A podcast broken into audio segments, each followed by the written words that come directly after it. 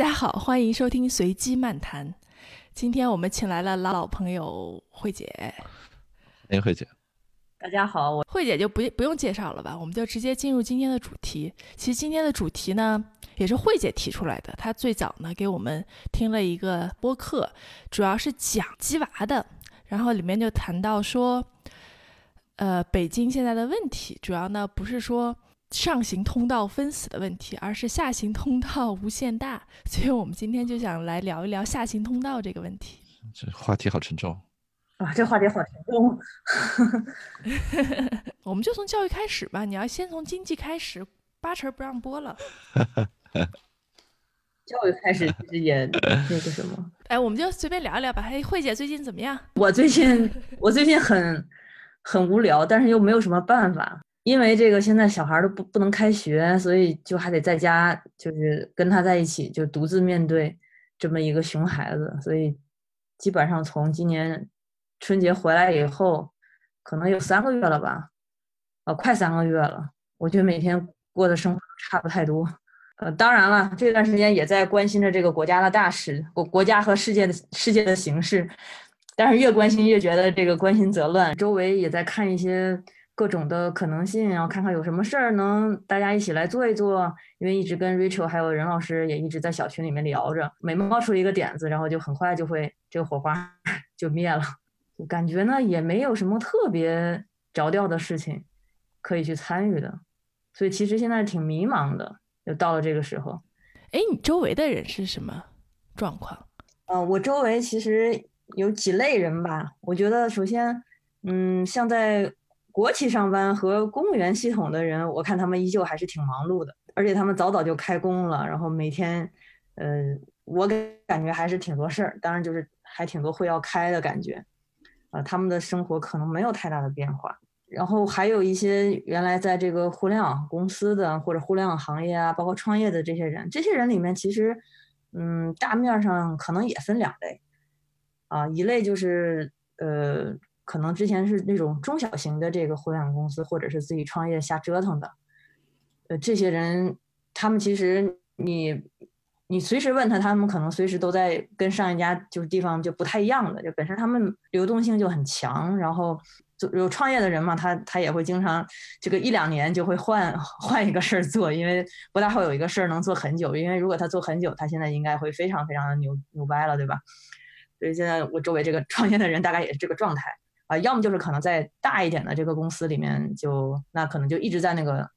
BAT 这种这种呃体量的公司里待着的人，就感觉感觉还好。最近其实跟这些人联系并不是特别多了。我还有一些就是做教育方面的朋友，或者说孩子嘛，就是也接触到了一些教育机构。觉得今年这个好多民民办的这个教育机构，其实还真的是挺惨的。就我们家这片儿有一个地方，就有点类似。嗯，不是海淀黄庄，但是是西城这块一个教育机构比较扎堆的一个，就大概是那一个小区，然后嗯，反正所有的各种教育机构都在里面。然后今天看一个人就是发图片，就是就这一个楼上本来那一个楼一个高楼上面全是各教育教育机构的那个牌子，然后基本上也都摘的差不多了，可能摘掉一半了，就好多都都已经就干不下去了。就今年这个疫疫情的影响真的是非常大，嗯。反正下行通道，我也主要是出来现身说法的。任老师在干嘛呢？你最近？嗯我我我能干嘛呀？最近最近就是家里这摊破事儿，然后。然后也没有什么班可以上，但是今天还被通知了，说兼职的这个公司要正式开始开工了。然后我我还得每周去个两三次。那不错啊，人家至少没黄。哎，我们就要不沿着我们听的那期播客，然后讲一讲这个鸡娃和孩子上学的事情。我觉得在那个里面有一点还挺刺激我的，就是说北京现在这种情况，就比如说。看你你们俩慧慧姐是北大的对吧？然后慧姐的老公呢是清华的，然后我就记得印象特别深刻。有一次慧姐跟我说，你现在都在想说你儿子可能上不了二幺幺，然后你要看什么工作不需要上大学。我觉得对我还刺激挺大的。这为什么刺激大？这不挺正常的吗？对啊，都是觉得。不不正常啊，这肯定不正常啊。就这个原因，我其实想过这件事儿，就特别简单的例子，就是周围，比如说当时我们同学什么的，就留在北京的也很多呀，包括呃王鹏他们的那些，就是清华的那些校友，我们有的时候也见过的，大部好多都是这个夫妻双方都是这个，比如说都是这个清北出毕业的，那那这这孩子这一届一届的都都赶一起了，那那我觉得。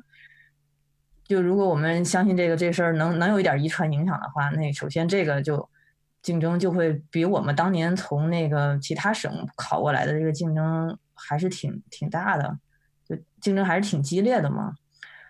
然后还有就是，呃，对，还有一点是那个博客提到的，就是挺重要的一部分，就是啊，我觉得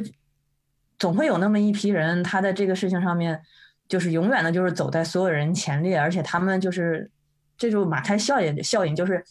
他他越激，他那孩子越越优秀，然后那孩子也越越越愿意学，然后就就永远就在前面，就走到哪儿都有这些人啊。然后你算来算去，就看看这个大学的录取率，你你肯定，我我觉得就是比较较难，就可能真的是不如你回到那个原来老家，就你考你你你来 你来源的那个地方，相反可能会更轻松。对，但这听上去就是说，呃，可能会有几个现象，对吧？就是第一，我回老家考试可能会比北京好，因为北京的孩子听上去是最惨的。那第二就是北京的这些孩子如果上不了好的大学，但他们的父母对他们的期望还是很高的，而且本质上这些孩子也是很优秀的。那这肯定是是问题，对吧？就怎么来解决这个问题呢？所以我之前老老跟你们说要办学校，好像首先也不。我就没有觉得就是理所应当他就能上一个特别好的那个大学，就是因为我觉得就是同辈的竞争还是挺激烈的，而且说实话，我觉得现在小朋友，我又觉得他们心里也都挺脆弱的，我也不想弄得这个太鸡飞狗跳的，就就差不多就得了。所以，嗯，而且上不上好大学，当然确实是我们出来的，我们知道就是你上个好的学校呢，就是。你可能增加了这个，从统计学的意义上来讲，你肯定是增加了你之后这个成功的概率。但是，但是这个成功的概率也好，还是什么幸福的指数也好，这个降到个体身上，哎，所以我觉得这事儿吧，我现在就是比较的，就是看得开了，就是，嗯，也没什么太大必要，就在我看来，嗯，当然是要，就是当然是要努力争取一下了，但是这个。但是客观的事实我是认得清的，就是我知道如果争取不上，我觉得这结果就是完全是在这个意料之中的，就是我现在是这么一个心态。任老师怎么想啊？我我是这么看的，就是第一就是，嗯，不能说对，就是好像你谁是谁的孩子就比谁是谁的孩子就就就厉害一些或者怎么样，我我我从来不太就是就不太认可这个观点，因为如果你你这样，那你往前倒。那你还搞什么科举啊，对吧？就你就直接直接就从官员里边选不就完了吗？你你还搞什么科举？不太会世袭的，对吧？就是没没有这个道理，其实。不，我觉得就中国就大家也说科举制度这个事情就搞了这么几千年，这件事儿它它的核心价值就是说它打开所谓的上升通道，而这个上升通道有价值的原因，就是因为你你认为这件事儿不是个世袭的事儿吗？嗯，就至少他他他不不不完全是实习的事儿，因为他如果完全是实习的事儿，你就不应该费劲巴拉的去从农村那个地方开始搞科举，从这个从从小地方开始去搞高考，你全都从这个高校子弟里边，你你全都搞美国那一套，就是按校友录取不就完了吗？你你何必还搞这一套呢？啊，所以我觉得就是大家都还是有机会的啊。对任老师刚刚说的这个，我也突然想到说，现在其实中国的高考。越来越像美国了，是是吗？会越来越像，所以大家其实这是一个在在在在诟病的问题，而不是说这是理所当然的。所以我觉得这里边有一个屁股决定脑袋的问题，就是我我很多年就一直关注这个北京的这些家长都在说什么，嗯，就北京的家长其实不是从现在开始说说我们北京孩子倍儿优秀，那个就应该把北京的这个名额加上去，就其实北京。北京家长不是从今天开始说这话的，北京家长说这话说几十年了，也也不是不只是北京家长嘛，对吧？嗯我我相信每个地方他都会这样子。上海搞得比北京还要极端，啊，就是他他这些东西一直也就是这么个那个，他就说对吧？我们是是是是优秀的，那那个当然以前在中国说这个可能政治上是不太正确的，因为那个时候还不是那么市场化的时候，他这个话还没有那么正确。但他的说法是说，我在大城市里边，我孩子见世面见得多，我好多东西可能不在这个考试的考卷上边。你这个所谓的素素质教育那一块儿，你这孩子的素质就不如我这孩子，就就就就就老拿这个说事儿。嗯，就你说有没有道理呢？那我说是可能的。嗯，我对这事儿的感觉是说，其实一定程度上来讲，这对于农村孩子是不公平的。怎怎怎么说呢？是他从小生在一个农村这样的环境，然后呢，他需要去学很多东西。他我我认识这些人，他学过种地，他学过割猪草，啊，他学过好嗯多这种生存技能，呃，什么做饭什么的，这就不要说了。啊，就是照照顾家里的弟弟啊，或者是这个放学以后回去家里还有一摊子事儿要弄的，这些都都挺多的。那你说这就不叫生存技能，这就不叫技能吗？这跟这这这也叫技能啊！啊，可能你城市里边的孩子，你放学以后你你没有这档子事儿，你你学会的那些东西，呃，可能是哎你你你看到一些这个这些东西后来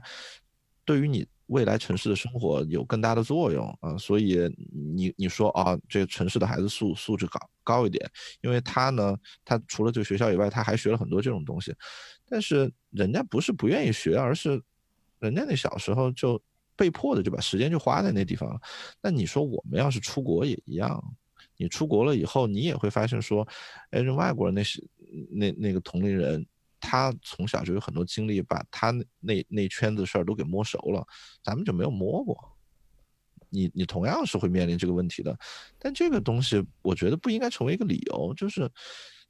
你既然说这是个比赛，或者是怎么样，那我们就明确的画下道道了。这比赛比的是什么？你不能老是场上输了以后你就说我场外比你牛逼，这这不叫个说法。所以任老师，你觉得就是像我们这个时代的，就是我们这代人的这种高考，其实是最公平的。我我从来没有觉得最公平，我觉得这事儿永远都有不公平。嗯啊，就是他始终还是有说，有些人他家里是是做教育的或者怎么样，他他可以辅导孩子，但有些人的这个家里他可能辅导不了孩子。啊，他他在这个地方，他能去到一个比较好的学校，嗯，他周围都是一些比较好的同学，和他到一个比较差的学校，这肯定是有区别的。我觉得这个东西一直都是都都会是存在的，嗯嗯，但是确实是说，就像你前面说到的，近些年中国的这个方式呢，它更多的向呃美国的那个方式去去倾斜了啊，就是比如说什么校友啊，或者是什么自主招生。自主招生啊，就这这样的渠道会越来越多，嗯呃，我觉得就是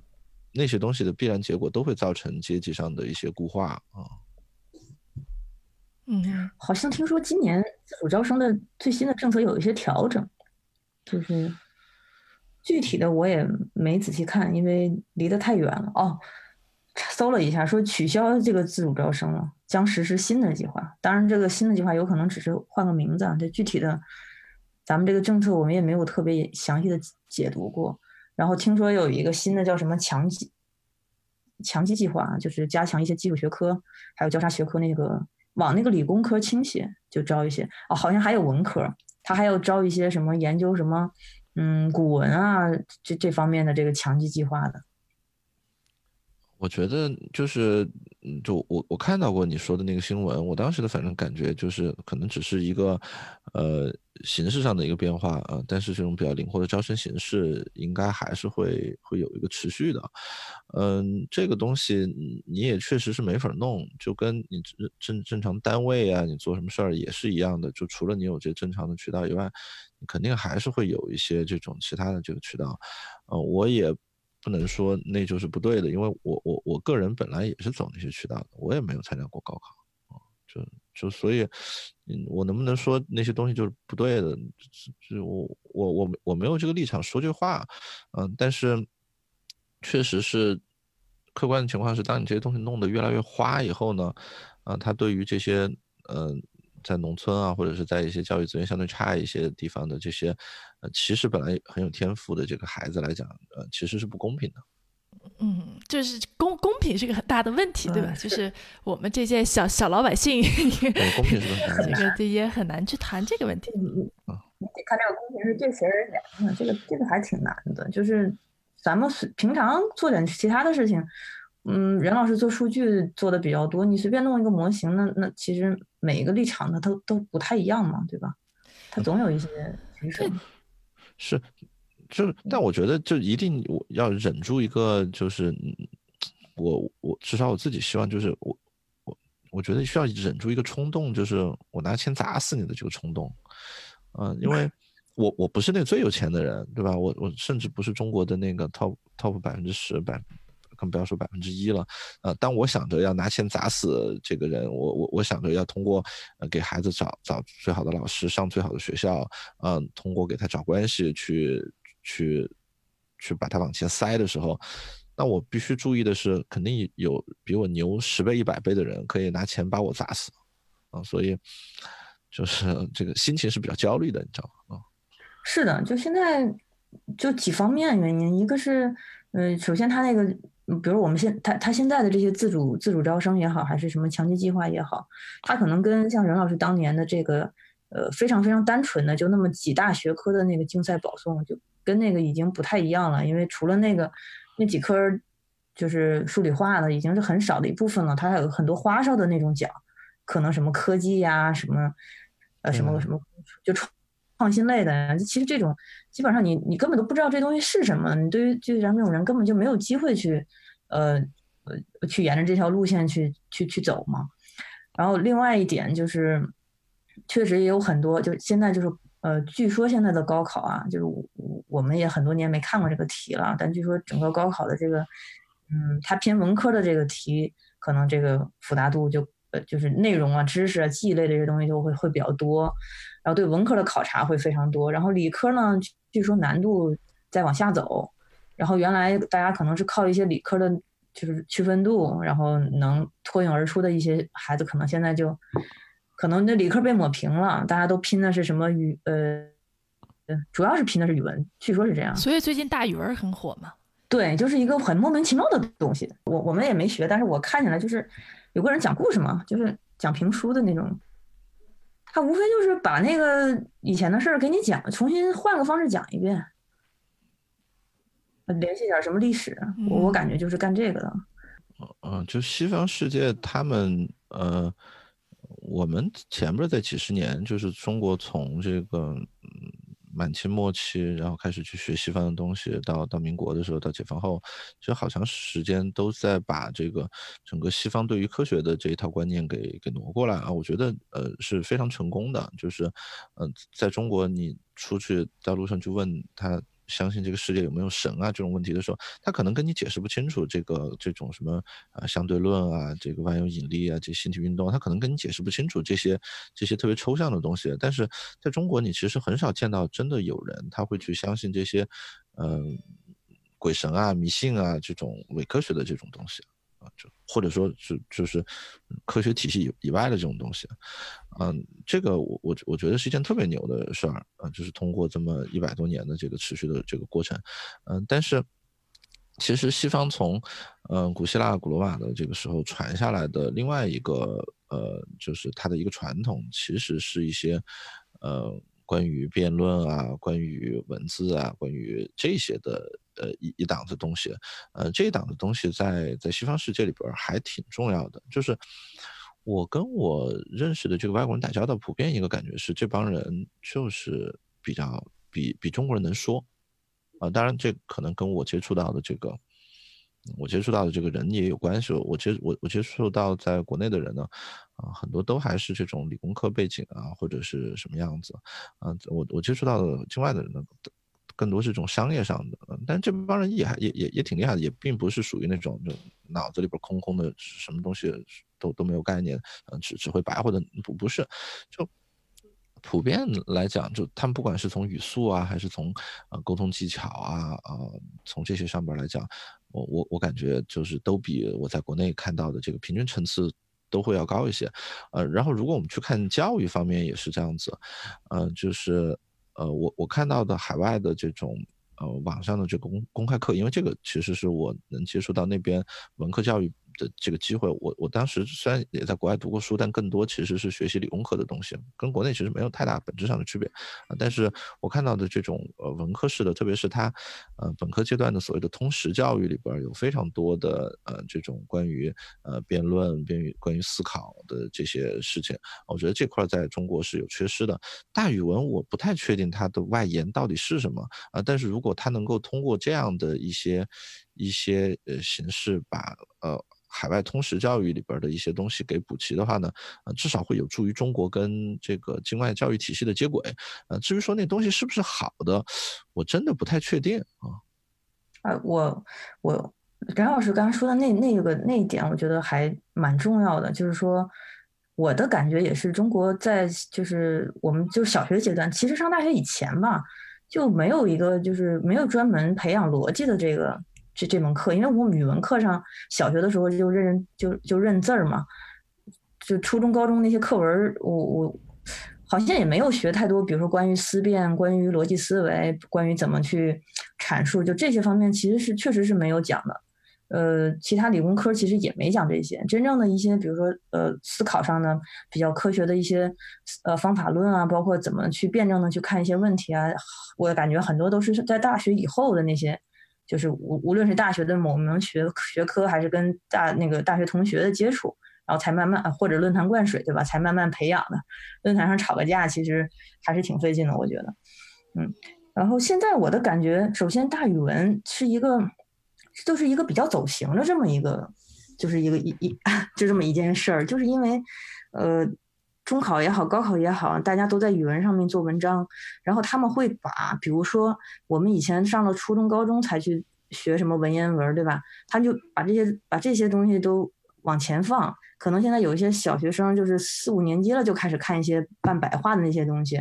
然后比如说做一些文言文方面的那些呃阅读理解。然后大语文呢，他可能呃我看过一个那种大语文特别有名的机构的它的一个体系嘛，就从。什么什么呃一段二段三段，反正就是一个一个 ladder 往上爬，然后就开始就给你先来一个什么呃中国民间神话，然后外国神话，然后后面再慢慢的讲一些呃什么呃讲一些古代的一些文学作品，然后后面再讲一些近现代的，然后再讲一些外国名著。它基本上是，其实在我看来就是有人把文学常识，然后你的课外读物这些东西都给你串一遍。然后里面渗透了很多，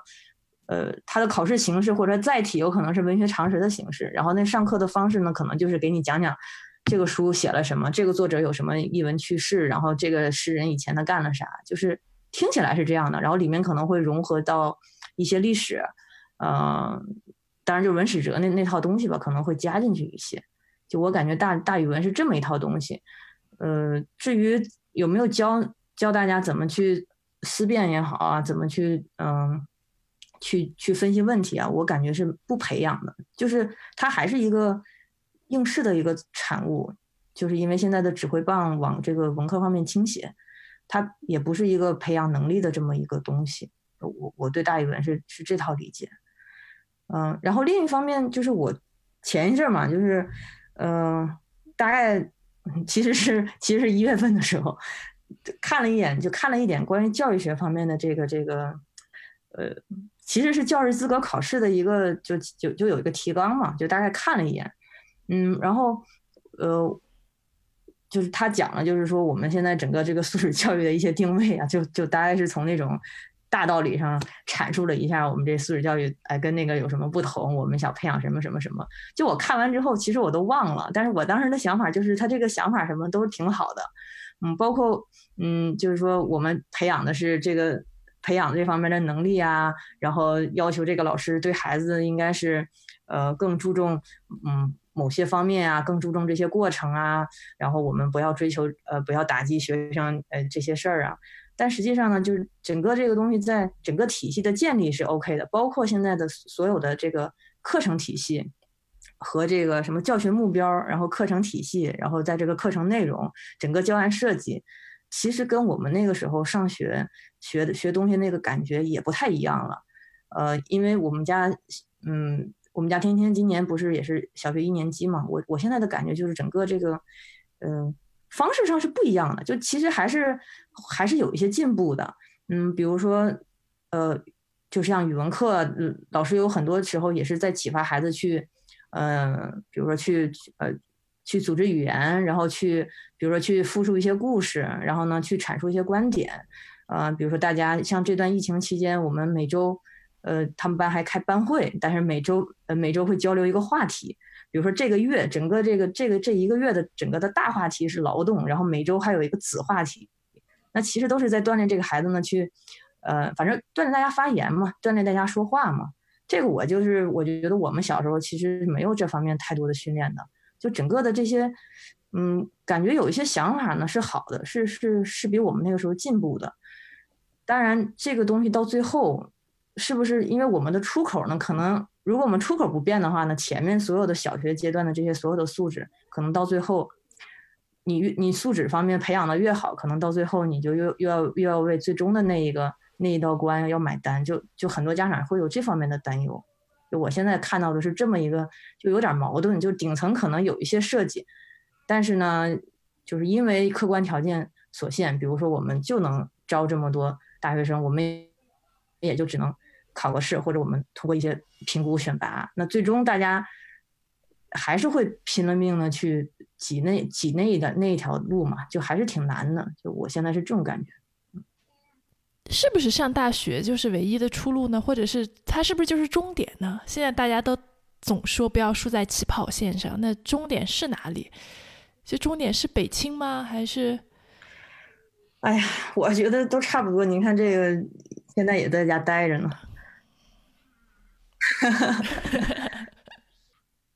所以任老师呢？你怎么想？对，不就是已已已经说了吗？都在家里待着吗？啊。刚慧姐其实也提到很多，包括比如说思辨能力啊，这个呃逻辑能力啊。我觉得，嗯，怎么看家庭教育和学校教育啊？就是我不知道，就是怎么看这种软所谓软实力和硬知识的这些关系。我我我挺想知道你们俩怎么看的。我我没有觉得学校学的是硬知识，或者是一定是硬知识吧？这个，嗯。不是这样子啊，就是其实我们一直觉得去学校里边有一个非常重要的，就是你你家里教的再好，你你你也应该考虑去学校的一个原因，就在于说，你学校里边他可以跟其他小朋友待在一起，然后嗯，跟其他小朋友的这些相处中间，其实对他来讲是是人生非常重要的一课嘛。嗯哼，啊，所以我并不觉得学校里边学的一定都是。呃，硬知识，然后在中国也是这样啊。中国这个，嗯，从很小就把这个小朋友就放到了一个这个嗯机构里边去了啊，就是他有非常多的这个学生自治的这个事情啊，一个班里边就有这个长那个长的，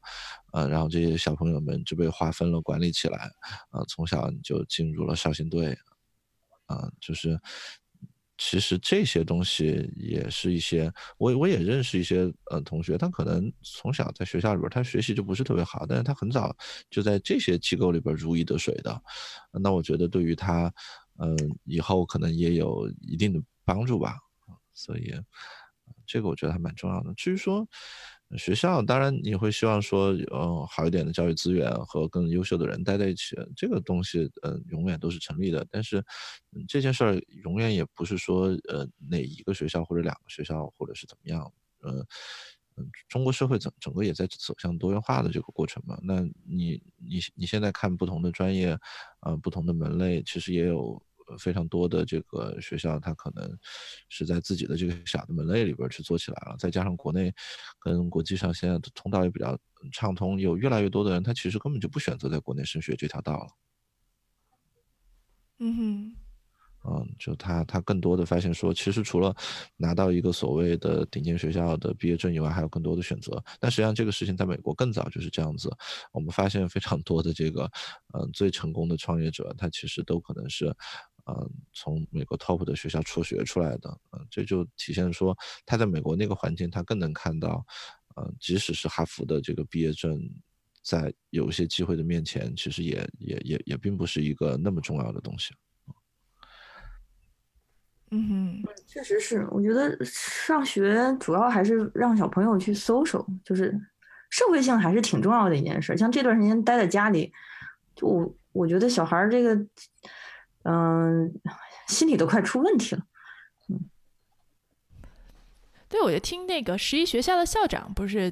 我有一次听他做过一个演讲，在那个网上看的，他就说学校其实是一个模拟社会，他给你模拟出来社会，让你可以低成本的试错，这是学校最大的一个价值。就我我现在觉得，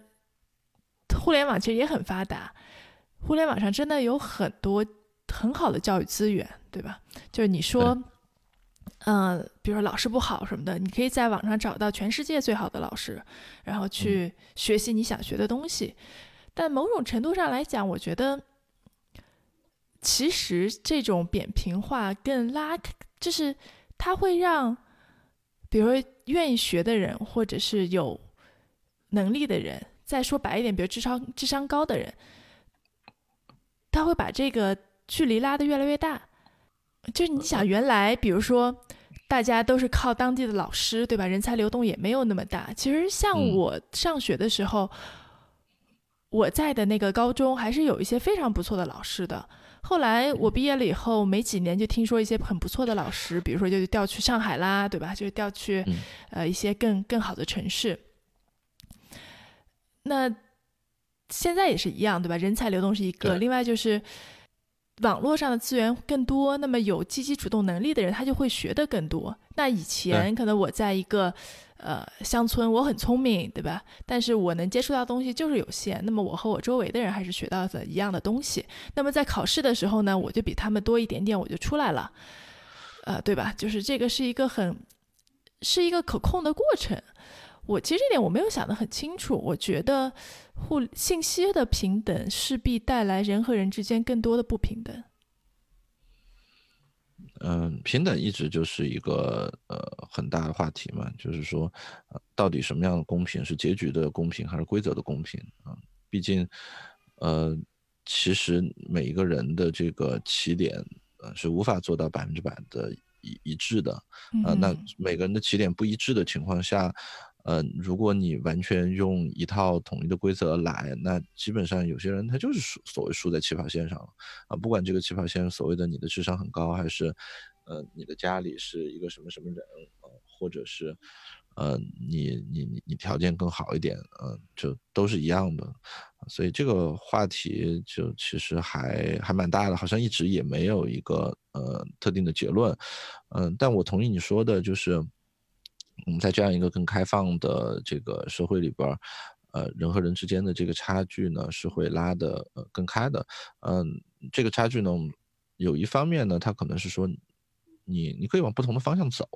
啊，不再是以前的千军万马独木桥，你顶多就只能在文科理科之间去做一个选择，上大学和不上大学之间做一个选择。呃，我觉得现在会有呃更多的这个可能性给到。大家，就跟这个，嗯，上了班以后一样，其实你也很难把一个，呃，公务员他过得 O 不 OK 和一个艺人过得好不好去拿来比。这里边还有个笑话，大概是两千年前后的时候，有一次凤凰卫视，嗯，采访了中国一个女艺人，然后呢，她这个女艺人还比较有名了，就唱过一些我们都听过的歌，然后凤凰卫视就问她说，哎，你这么优秀，那个。那个，嗯，你老公会不会很有压力啊？呃，那个，然后这个艺人就说，呃，其实我我老公呢，他也在自己的这个方面其实做的还挺棒的，只不过他那个方面可能不太为人知，呃，然后，嗯，过了十几年，然后大家再倒过来看当年的这个采访的时候呢，就觉得这个采访特别搞笑，呃，因为当时受采访的那个女艺人的名字呢叫彭丽媛啊。你说的时候我就想到了，我也看过这个，会不会不要播了？对，对我就内部分享一下所以就是，嗯，它真的是一个蛮开放的事儿。如果我们倒过来客观的来讲，我我相信，客观的来讲，我们倒过来看两千年前后的时候，你你现在大概也可以想象，呃，其实，呃，应该也已经到了相当的位置上了啊。只不过，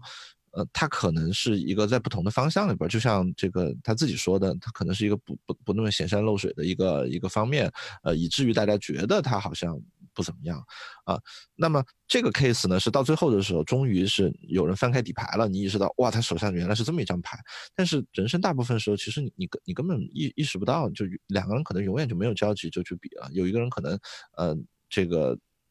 做了一辈子小生意，另外一个人去当了一个艺术家。你说这两个人谁过得更成功？呃，可能大家也不用去去非要去较这个真儿。嗯，这个这个，嗯，另外就是我觉得未来可能本来在各行各业里边可能都会是就是一帮特别尖的人，然后带着大量非常平庸的人去做一些事情，可能这也是呃避免不了的一个事情。呃，可能也是对于整个人类来说最好的一个结局啊。嗯，哎，那我们进入下一个话题，就是你觉得就是小，在我们孩子这一代人，就小朋友这一辈人，他们还真的需要上大学吗？就或者按照慧姐说的，那什么职业是可以不需要上大学的？有有非常多职业可以不用上大学。那个，我最近已经发现，我有一个感觉是中国在培养越来越多呃合格劳动者。这个这个这个跟呃也也是我觉得是一个向美国看齐的一个东西，就是我有一个感觉是我我们以前的这个所谓的这个呃中学啊、高中啊，甚至是小学，它这个阶段，它不是那么义务教育的一个阶段，它不是目标是让每一个小朋友都要呃完全合格的学的特别好，呃，因为嗯教育它始终是里边有两个。有两个很重要的部部分，一个部分是去教你，一个部分是去教你，就保证大家都去学会这个东西。另另外一个部分呢，是去选拔，是去从这些小朋友里边呢，把这些比较好的小朋友给选出来。啊，选出来以后呢，我在我以便于我在下一个阶段呢，能把我更优秀的资源，或者是我有效的资源、有有限的资源，集中的放在这些小朋友的身上。啊，这个这这这这两个过程，呃，是同时存在的，就跟我们去想象一个公司也是同样的情况一样。呃，你这里边一定会，呃，有一些是什么培训啊这些东西，一一一部分的功能是要让所有的这个员工呢都能够合格的去完成他的事情，另外一部分的功能呢，其实是要去把他这里边一些比较呃值得培养的一些人给挑挑出来，然后让他们推他们去往更高的这个位置去去去去前进，嗯。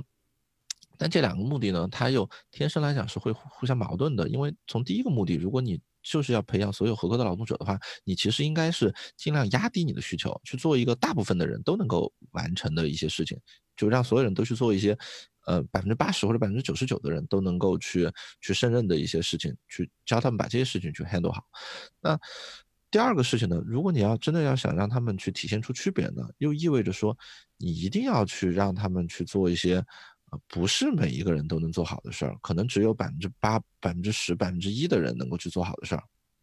所以我们就会发现，在这个学校里边或者在考试里边，一定会有一些呃有非常多的这些简单的东西，大家都能学会的。但是呢，也会是说进展到一些比较深的这个内容，很多人就是注定学不会的。如果你学会了，学校就会加深难度，使得你学不会，导致说他能把最优秀的那帮人给选出来。我们也见过中国的这些顶尖的考试和顶尖的学校，他他一定会这么做。呃，如果他让每一个人都特别开心的考一百分，嗯，所有人都会觉得怪怪的。嗯嗯，中国以前呢，我觉得是处在一个教育资源相对比较缺乏、呃人比较多的这么一个阶段。那么更多的呢，其实是往后一个方面去去做倾斜。啊。就他有非常重的这个选拔的这个在里边，他每一步，嗯，就那句话叫千军万马走独木桥嘛。虽然到我们高考的那个时候，其实已经扩招很多了，没有那么难了，但始终还是留有以前的这些脉络在里边的。他非常注重选拔，也就是说，学校里边你会发现，呃，可能高中的三年，高中的三年里边有三分之一的时间学的东西，可能对于很大一部分的同学来讲，他从来就没有听明白过。啊，那个，呃，但是现在呢，就是中中国的这个教育，它变得真的是特别，特别是这个小学和初中的教育，变得真的是所谓的义务教育，是一个参参与度特别高的，百分之九十九的学生都会去参与的这个教育。然后我们发现，最近教委的很多指示，最近教委不是又发了个指示吗？说，嗯，什么数学课不能讲太难的事儿，大大概是就出题不能出太难的题。叫超叫什么超标培训负面清单，每科都列了一堆就是不能讲的东西。对，就这些东西，嗯明显来讲，它其实就是为了去满足前面那个目的，就是为了让你们每个人就是都能够很开心的去学，不要去学太难的东西，你不要去学那些好高骛远的，你们把这些最简单的东西弄好。呃，说难听一点，就是他就是为了培养所有人都能合格的去麦当劳的店里边当个收银员。有点这个感觉。但是反正大家看了这个负面清单之后，就心想这个课外这个教学机构的那个培训大纲有了。对，你看一下，就其实早就听说现在的教材已经比我们当时学的少了，然后他好像出了这个负面清单，又砍掉了很多东西。嗯对，这个就跟美国这边很像嘛，对啊就像对啊。有点有点那个意思，对。嗯那作为家长，就是你们俩是怎么看？怎么就怎么去选择对孩子的教育方式呢？或者是选什么样的学校？有什么预期？因为你们俩都作为身处北京的家长，任任老师，任老师目标早培，没有没有没有，我我我就还是准备让他去公立体系里边就跟着学吧，嗯，就是，呃，就还是准备让他融入这个大的中国的这个主流，嗯，虽然我们看到这个主流其实可能目标只是为了培养出很多能够去去当收银员、去做普通工作的劳动者啊，但是，呃，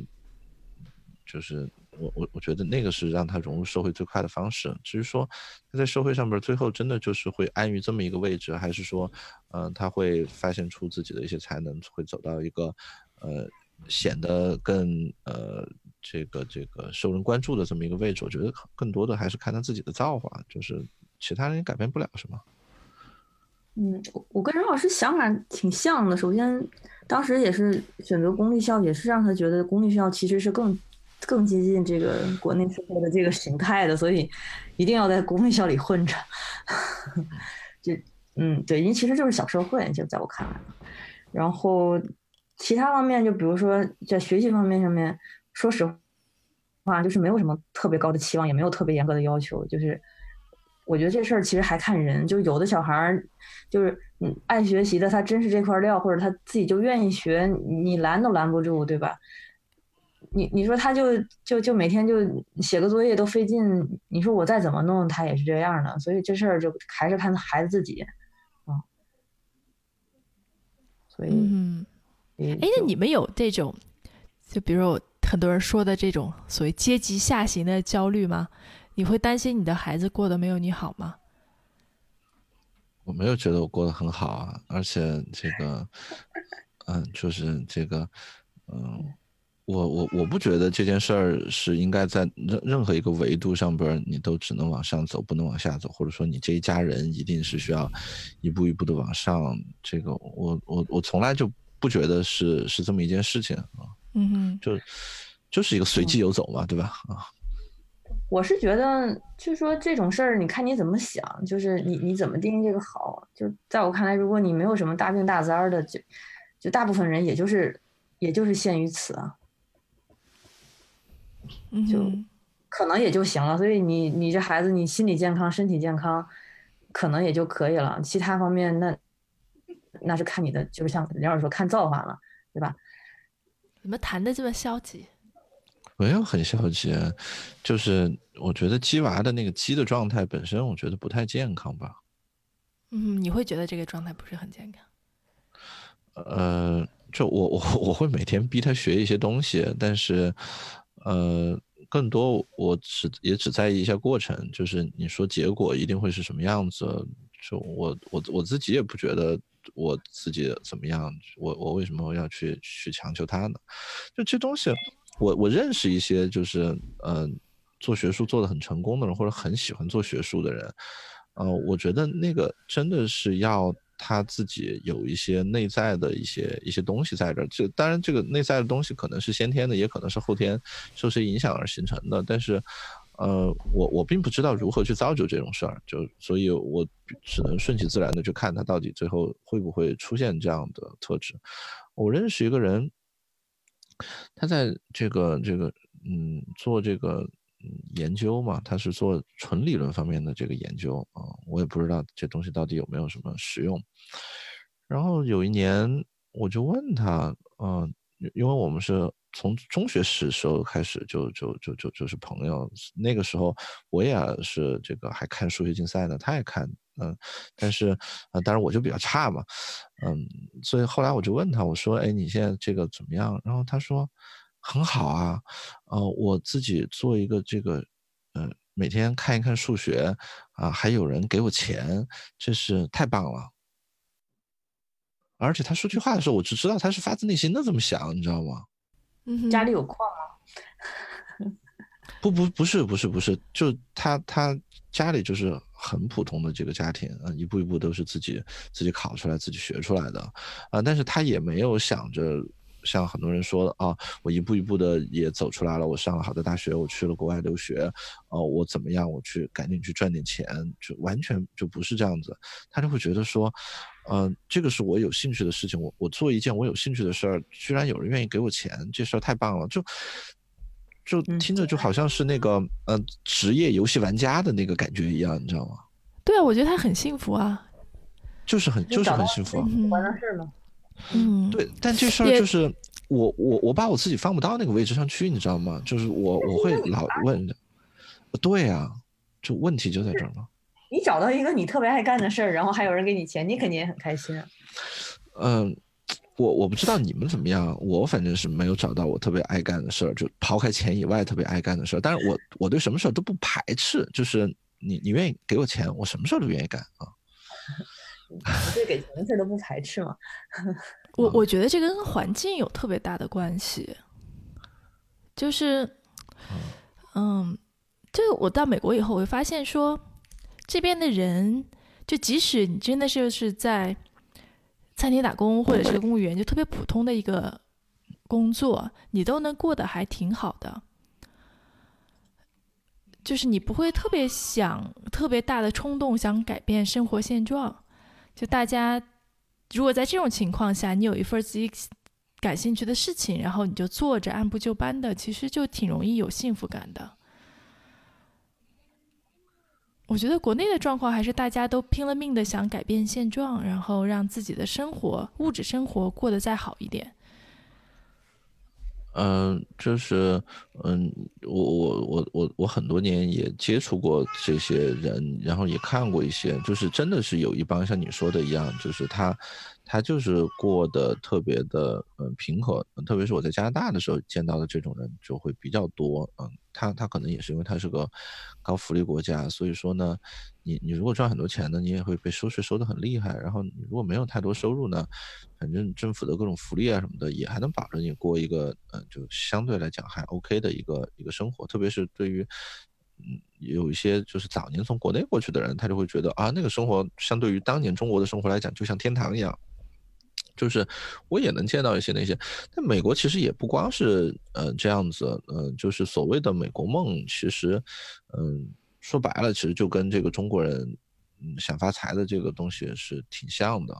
啊，就是像特朗普那样的人，你你想特朗普在美国他能有那么多拥趸，他搞的那什么学徒啊那些节目有那么多人看，你你看看他整个这个节目的调调，其实是一个非常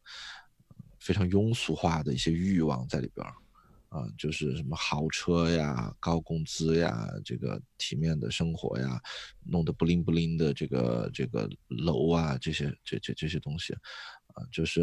嗯，他那儿其实也有相当一大部分人是是这样的人，呃，而且，嗯，我有一个感觉是在任何社会里边，其实，呃，对社会的进步推动比较大的，也就是这帮，呃，非常的这个 motivated 的这个人。它还有比较大的动力。对这个我同意，就是中国、美国能够在比如过去二十年 引领全世界的经济，其实就是靠的这些人。是，就压榨你嘛，嗯。对对对，但美国也有一个好处，就是可能也不是很明显了。现在就是你作为一个普通人，你可以过得还比较舒服。真的就是我，我不知道这么说好不好啊？就是我在北京，我觉得我也算是。嗯，过得比较好的了吧，对吧？但是说实话，就是从舒适度上面，我觉得和美国还是差挺远的。就我在北京花的钱，其实比现在在美国花的多得多。嗯，但是不管说你的这个体验，对吧？就是不管是空气、天气，然后呃，就人的心理状态，我觉得都还差挺多的。我觉得这也是对美国这边你就很容易放弃，但是在中国其实你很难。这个是在于说你有了一定基础，就是你比如说你已经基本上满足物质生活或者物质生活到一定基础的时候，你就可以去追求下一步。嗯，就但你你说的这事儿，我我我觉得中国跟美国其实区别 最大的就是生活水平差的最大的是，就像你说的，它其实是在一些公共资源方面嗯哼，啊，这是个特别呃悖论的事儿，就是嗯，它因为是在公共资源方面，所以你你你即使是嗯特别用力的想去改变这件事儿，比如说你赚了好多钱。嗯，你还是解决不了，至少你你没有低成本的方法让自己开心，除非你就是为了在中国很很开心的赚一大笔钱，然后移居到海外去生活，就像 Rachel 一样。但大部分这种人你也知道他他最后才去海外的。不不管怎么说，大部分这些人即使赚到钱，他也他也走不出这一步去。嗯哼，所以他他特别辛苦的这个去，但其实这些方面他他他也改变不了，这个是个，呃，一定程度上说起来也挺可悲的一件事情呢。嗯，所以还有一点我我挺有感触的，就是我到美国以后，我和美国的一些朋友聊，就是比如说我我我们家小朋友的同学的家长啊什么的，就大家很强调一点，就是它叫 self entertainment。他说这是一个大家都特别注重的能力，说白了就是会玩儿，或者说你一个人的时候，你可以给自己找乐子。我后来觉得这是一个挺重要的能力。就中国的孩子从小，就像我，就像我们这代人，其实我们不怎么会玩儿。因为美国这边就是国外的小孩儿，就从小就特别注重玩儿。我觉得至少在一些家长的层面，他们把这个当做很有很重要的一个品质。就像这边也学琴，对吧？那大家可能也会学个乐器啊什么，但目的不是为了说让你成为演奏家，就是因为你可以在无聊的时候，可以有些东西自己去自己去 play。嗯。嗯哼，所以，所以就是觉得，就是呃，中国这个也也不是不是中国了，我觉得呃，发展中国家它的这个嗯基础比较弱，呃，所以说大家用用放在生存这个问题上的注意力真的是呃还是会高很多的。我觉得是。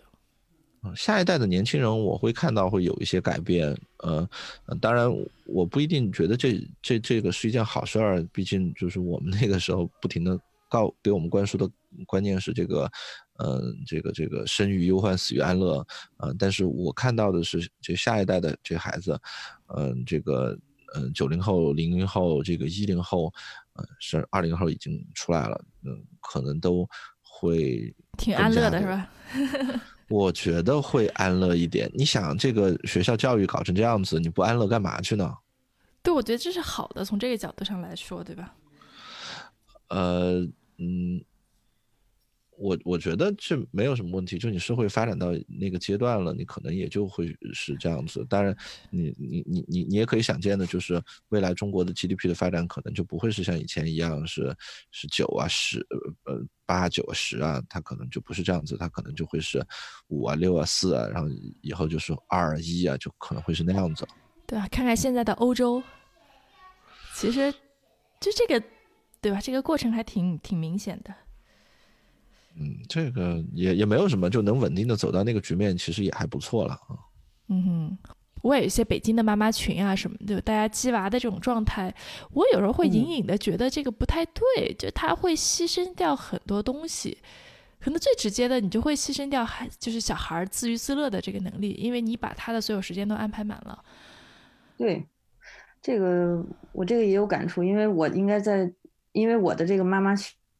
群，就北京娃娃群应该比你的更多，啊应该比我的更鸡娃吧，我这群都比较小的小孩儿都是。对，因为年龄也正好已经到了嘛，所以也也看到一些比较鸡血的，就是有很多鸡血的都挺夸张的。然后我我我我们就基本上就每个群里面就是，当然有有一个，其实有一个是国象群，但里面有好几个典型，就有鸡国象鸡特别狠的，然后还有一个专门记记英语的，还有一个专门记数学的。然后关键这些鸡娃的家长呢，他们其实非常乐于，呃，当他们鸡娃的时候，他们经常会在群里面剖图片或者视频。就我也不知道他们是出于什么样的心态啊，就大家都，然后大家就在群里面就是呃感感感慨羡慕一下，但他们确实记得，说我我看着都觉得于心不忍，而且都是一年级的小孩吧，嗯，然后我经常是举着这个手机，然后让让让让让孩子爸看一下，我说你看，然后我说行了，咱们以后就别考虑上什么大学的事儿了，降低一下他的心理预期，对。所以那而且我觉得他你和你老公已嗯经取得一致了吗？就 就反正我已经把他的心理预期降，已经降了很多了啊、啊然后他现在基本接受这一点了，他觉得好像是不行，好像是不太行，就啥啥都不太行。这倒也嗯不一定。然后，嗯，反正我我是，就是我挺同意你那一点的，就是你你说是就是西方人他们会比较强调孩子们要有一个自娱自乐的能力嘛，就是嗯就当咱们孩子特别小的时候，就很早以很早的时候我就知道，就是应该给小孩儿，就是应该让他有一个放空的时间，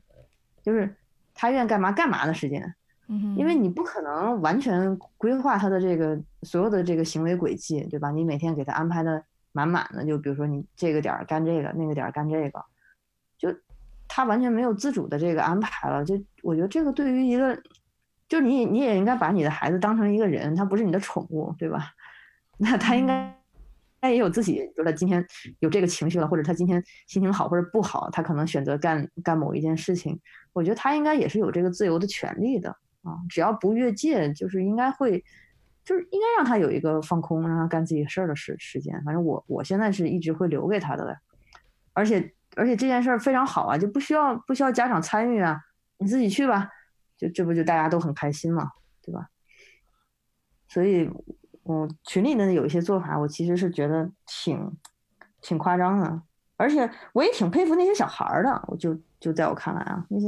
真的有一些孩子，他就可以被安排的特别满，而且而且会执行的特别到位。就我会挺，其实我挺佩服那些孩子的。就我现在就作为一个成年人，我都管理不好自己，都做不到那样。所以对于一个七岁的小朋友能能能那样，我其实觉得挺蛮狠的啊。我前一阵还在知乎上看到一个问题，就一个妈妈问说，孩子两岁七个月，然后一天上四门网课，然后他剖了一下时间时间表，就是那种在线教育的那种一对一的课嘛，有什么呃画画的，然后有数学的，有英语的，就是这种的。他说都不是硬要给他报的，都是他上的挺高兴，自己要报的。请问这样会有什么问题吗？我觉得当时就挺挺奇怪的。我觉得家长会用都是小孩自己愿意的来，就是来找合理性。对，然后我我那天还和天放聊，就是关于我们也在聊说什么样的工作可以不需要上大学，但感觉好像所有工作，基本上所有工作都需要都需不需要上大学，除非一些嗯就是证书类的工作，对吧？比如说律师、医生，对吧？就是嗯你你的这个工作需要一个某个机构给你认证的，其他的事情好像都不太需要上大学。对，其实是的，嗯嗯然后他还分析了一下，我觉得还挺对的，就是有些就是前一阵儿有一个芝加哥的一个知名律所的合伙人，他在 Twitter 上发了一个信息，大概是讲说他觉得写代码就程序员也应该像他们律师的管理一样，有个 bar，有个考试，有一个证书，然后你拿到证书以后呢，你才可以写代码。然后就被很多硅谷的人抨击嘛，就说你完全不懂这个写代码这件事情。就如果所有程序员都需要一个证书才能写代码，世界上就不会有任何软件。然后很多人就会分析，就是说像律师啊、医生这种东西是你的，就你的 benefit，你的好处是有上限的，但你的坏处是可能会无限大，对吧？就像一个医生，那你比如一个病人生病了，那医生能达到的最好的效果呢，就是把这个病人的病治好。但是他如果操作失误，他可能会要了这个人的命，这是一个非常大的严重的后果。律师也一样，对吧？就现在你他给你写个条款，然后也许十年以后会把你送进监狱。那么程序员呢，他其实是就至少之前，除非他编写特别，比如银行系统啊，或者是什么卫星导弹这种程序，对吧？他写的，比如说就写一个类似聊天软件这样的东西，它最大的可能性就是宕机啊，或者是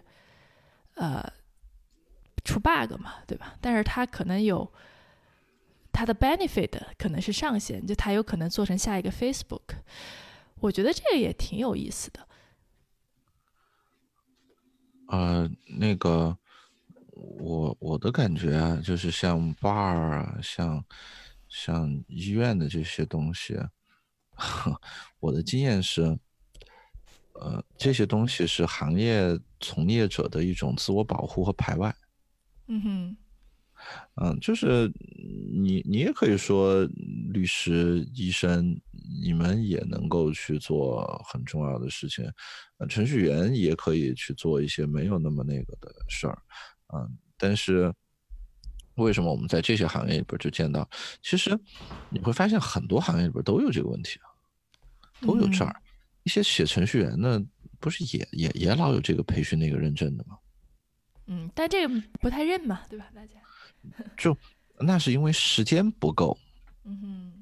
就是说他这个行业里边的这个传统势力没有集结起来，没有一大帮老人掌握特别多的核心资源，把百分之九十九的精力用来想办法，不是自己去做新的事儿，而是堵住后边人的路。嗯哼，呃，因为嗯，程序员第一批老程序员才刚刚出现。嗯哼，啊，就但是你想，未来程序员这个行业如果真的往老这个时间长了发展，其实他一样会遇到有这个问题。你这帮老程序员到后来干不动了，你你如何去跟年轻人竞争？哦，你现在我们见到的比较有名的，当然就是什么呃律师啊、医生啊这样的。但其实你看一下，中国最近取消了一批这个职业认证以后，都还有好多的这种认证呢。啊，会计师，啊，这个金融方面的，呃，工程监理，呃，什么设计师，呃，以前的这个职称，那个认证的，呃，其实这些东西都非常的多，嗯，而且真的有好多项目里边一定需要你有这些东西才让你去做，嗯，所以我们就看到一些 IT 公司其实也在试着去抄这东西，啊，比如说我们看到的各种什么思科啊、IBM 啊。啊，都会去给大家发这种认证，然后你真的会发现说，有好多用这些东西的公司招人的时候，真的就要要你有那个认证。他这么一搞起来，这个老的人他就比较有这个职业安全性了。嗯，是是。所以我觉得我们让程序员多霍霍一些年，他们会霍霍出来这事儿。对，所以就是每个职业的这个周期是特别重要，就是这个窗口期是很重要的。从赚钱的角度上来讲，哈，就是你怎么能够才能赚到钱？通常你就会找一个行业所谓监管的窗口期，或者是说，嗯，成熟的窗口期，然后去占领一片荒地，对吧？然后你才有可能说赚到一定数量的钱，对吧？对，嗯，就看你想在哪个阶段，就是有一些人他更喜欢去爬别人给他设好的梯子，嗯哼，啊，那你就应该去一个已经很成熟、很稳定的行业，你就去，你就你你就你就去考司法考试，去慢慢熬年头，或者你去你就去当这个医生，或或者是，呃这些东西，嗯，但是这种呢，就是你你你你的这个前景反正也挺有限的，你一个律师，嗯。可能能当十个律师、一百个律师的收入，再多也就其实蛮困难了，嗯。但是你在程序员的这个角、这个这个领域呢，在过去的一些年还是有这种机会，你一个人就是可以改变世界的，啊。但我觉得未来有可能程序员这个行业会真的慢慢向码农的这个方向去发展，就是悲观的可能是有非常大一部分比例的程序员，啊，都只是在。所所谓的程序员都只是在做这个帮机器做标定数据的事儿啊，可能你用一些别人不会用的工具，所以你还叫程序员，呃，然后呢，呃，有一些程序员呢，虽然是在做创新性的工作，但是因为他做的可能只是非常大的一个事情里边的一一个极小一一个螺丝钉的一个事情，呃，以至于你也没有太大的机会逃离出这个平台，自己去去干什么事儿。嗯哼，哎，或者你们会跟你们的孩子有这种偏向吗？就是你希望你们家的孩子去做这种有认证的这条路呢，还是说做一些创新的事情？完全没有想法，太小了。嗯哼，其实有一些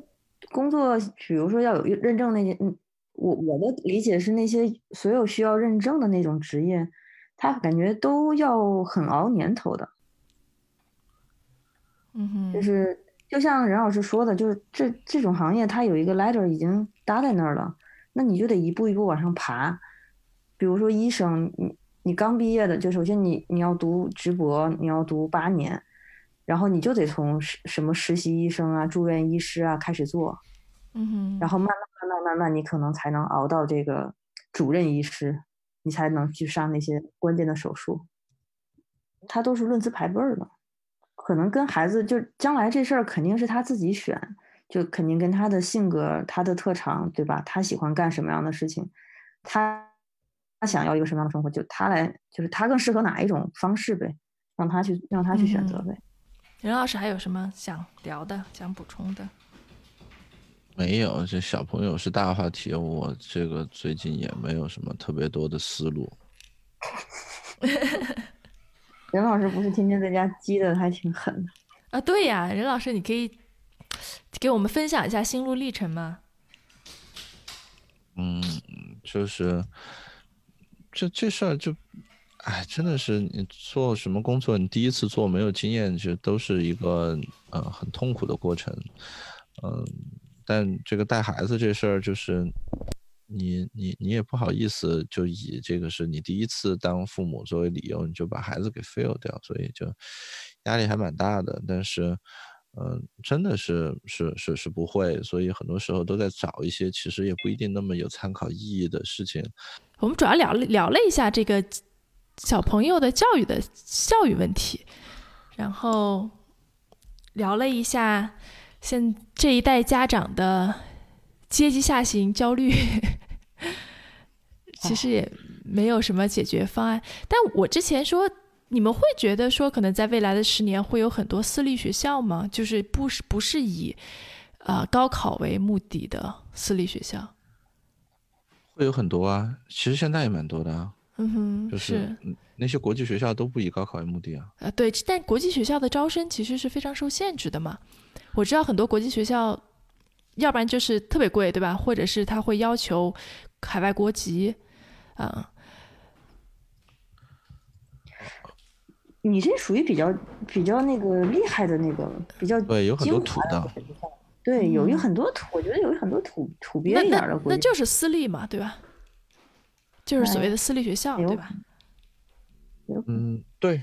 对，嗯，对，我觉得这是一个趋势，或者说这是一个解决方案嘛，就这些人其实。比比如说清北或者是九八五这些毕业的学生，然后他们至少自己还都挺愿意在孩子身上付出资源的，对吧？那么当他看到说现状就是从招生名额啊、竞争的角度来看，可能希望不大的时候，大家应该也会寻找新的出路。嗯，就是你你看从名额来角度出。这个这个机会不大的时候，嗯，其实你出国也没有什么特别好的机会。我我觉得未来国内教育和国外教育之间的这个 arbitrage 会小一点。那还有其他的呢？就比如说，我就专门培养一些，比如创业的人才，对吧？或者是说，像美国这边，像我在的这个地方就有一个全美国最好的 游戏学校，就是忘了叫什么名字了，但是。就是很多人，他很多小朋友，就很多高中生，他就立志要上这个学校。然后他高中毕业，他就来这个学校，他也不是个大学，但他也叫他他他可能他叫一个 college 吧，嗯 OK 但是其实就是职业学校嘛，对，我觉得这个会有。其实这种嗯东西，呃，国内其实以前本来也也也也有一些这种东西啊，就是我觉得这个肯定会有。然后，呃，除了因为我我说到的就是以以后的这个义务教育的那个阶段，它的这种选拔的这个功能会减弱，呃，会有一帮这个孩子希望他自己去走选拔那条路的，他不甘于就嗯去做个合格劳动者的，我觉得会有一些针对那个的学校。嗯，因为政府政府现在做出的选择是说，公立学校我们主要就是去去解决那个问题，所以这个也会是未来私立学校的一个一个方向。嗯，出国这个方向呢，当然呃还是会继续的存在。嗯，不过这个也很大程度上也看未来全球化是会往哪个方向走了。嗯，这个如果还像以前那样继续推进全球化呢，中国应该会有越来越多的小朋友出国。呃，毕竟是说，现在随着中国跟国际上的这个呃打通和这个收入的这个增加，其实出个国还是越来越容易了。就对小孩小孩子出出国读书来讲，他的这个费用跟国内比起来没有那么大的这个差异。嗯，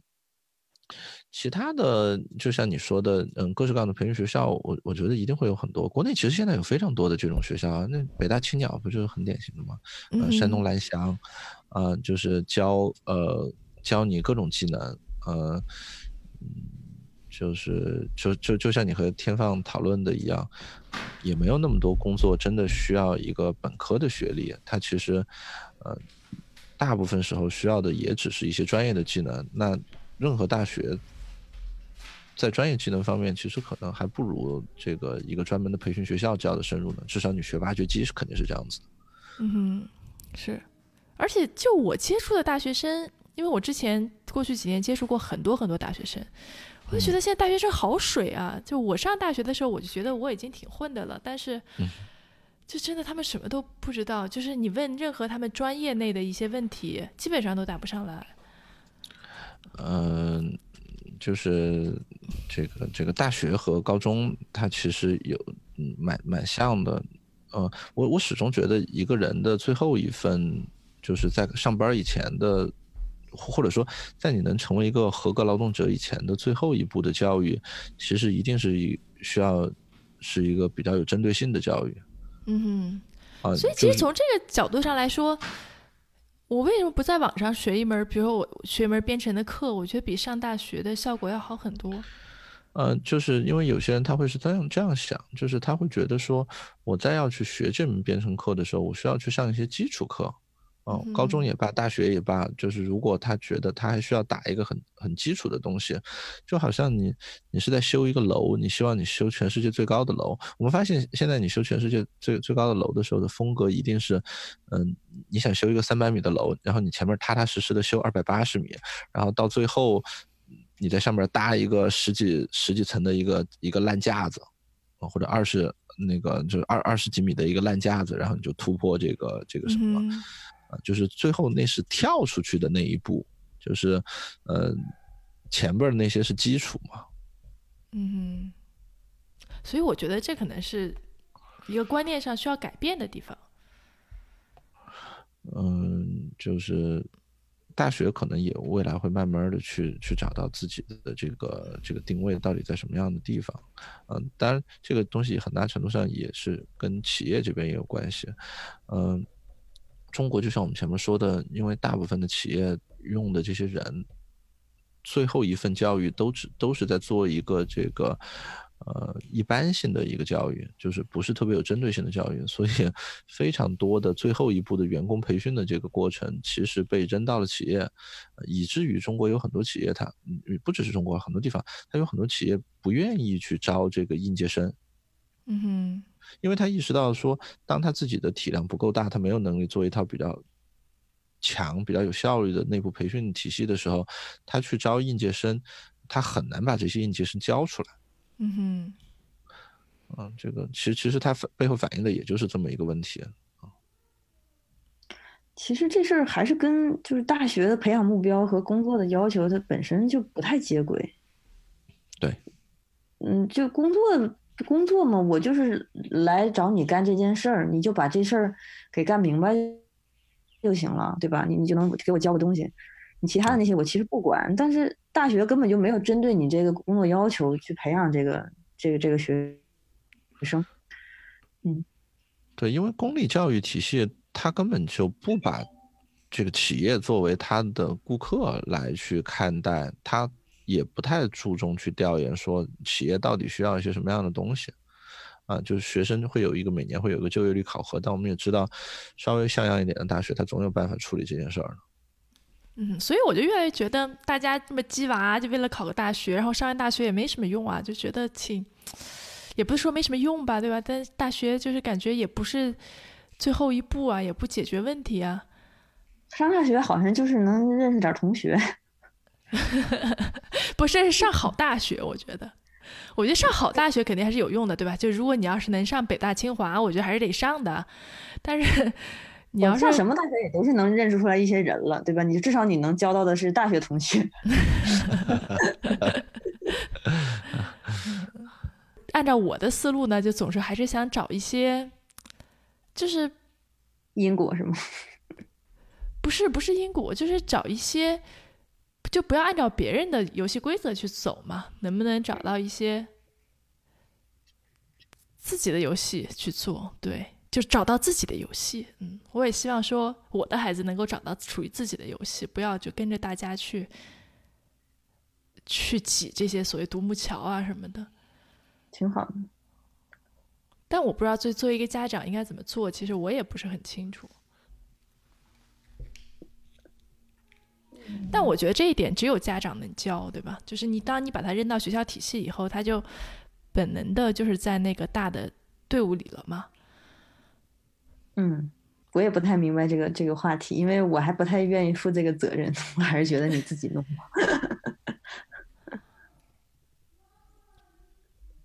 但有时候这责任也逃不掉嘛，对吧？就是。所以就是说，你你去公立学校嘛，这个最最随大溜嘛。就是说，因为如果你选择一些比较，对吧？那个偏偏远的路，就我就怕太出格嘛。对。而且而且随大溜很难吗？就溜着溜着就就跟不上了，是吧？就你不你你不用承担责任，就是像有些时候你你去爬山，呃，你如果随大溜的好处是说，如果这条路走错了，要么你跟很多人一起迷路，你们还可以对吧？一起下来。对，要要么是说有人发现了这个，你就跟着他走，呃，这个，但是如果你自己迷路在一个地方会比较累啊。所以要会自娱自乐嘛，对吧？就是对啊，对啊，就是反正大家就。跟着就走就就就完了，就你看我们还是挺会自娱自乐的，对吧？都是 还弄个播客。我我我们最近有有有，反正有一件我觉得挺挺挺夸张的事儿，就是天天不是下棋嘛，然后最近就有好多那种网赛，网赛呀，你想想，就这种就跟打游戏，但是就是这种网赛都小孩之间比赛，然后然后最近就是有好多小朋友在上面开挂，开软件。然后就各种投诉，然后就出现了一个什么什么什么小朋友，就因为有一些就是有有好多那种职业棋手，他们这段时间也很无聊，也上去打一些公开赛啊，说什么一个几岁小孩，然后就什么把一个什么国家大师就给虐了，然后大师特别郁，就是就又各种投诉，就反正老是爆发出来这种事儿，然后哦，这都是家长给弄的吧？很多特大还站出来写文章。嗯，没有，还有家长站出来，这个这个跟那个特大那个这个对标，还有那种家长我就服了，就是还写文章对标，然后不好多小朋友自己会开软啊，然后但我们就觉得，反正我就特别不明白，这又没一点奖金都没有，奖品都没有，有什么好开软的？就很奇怪。是啊，那个你普通在网上玩个网游，你不也开挂吗？那也没有奖金，就玩的嗨啊。你你打个网络游戏，你平时你交你交你交钱充了会员，你不就图打的嗨吗？那倒也是，但是那你打的嗨，你哎呀，那那你其实，在那个网上，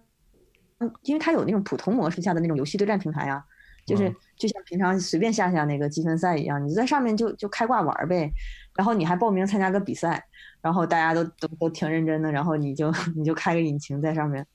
乱搞这个。很多人不就是这样吗？就是人生最有乐趣的一件事，就是别的人都特别认真，然后你你你特别不经意的就把他虐了，就就就跟对吧？那个有些人都很认真的高考，然后你就家里随便跟教委的人打声招呼，然后你就去这个你就去了，高考都没有参加过，你不觉得这还挺牛的吗？就开大奔进那个紫禁城是吗？对对对，真的感觉。这个风气就是愈演愈愈烈。就开始可能还还没有特别多人开那个开软，但是呢，好像开了有有那么一一两次事件之后一发酵呢，各个就是囚囚徒困境吧。然后小朋友就学会了，你知道吗？好多小孩可能是新学的，我都怀疑，然后就可能会觉得很好玩儿。嗯，所以这个他这个东西一旦这个打不过机器以后，确实这个游戏本身就变成一个很很尴尬的事儿。是。其实现在就觉得挺，也没什么可可可下的，反正就是打发时间。就说现在这件这个事儿对我来说就是可以可以看娃的一件事儿，就是这个下棋这件事情就可以管着娃了，就不用人管了。嗯，挺实惠的。嗯，挺好。其实其实就是打游戏，说实我看的就是个打游戏。嗯，那行，我们今天就到这里。呃，聊的比较散，主要呢就是围绕孩子的教育和未来发展。我觉得可能有孩子的朋友会有一些共鸣吧。那再次谢谢慧姐做客我们的节目。哦，谢谢 Rachel 和任老师。那感谢大家收听，我们下回见。嗯，拜拜。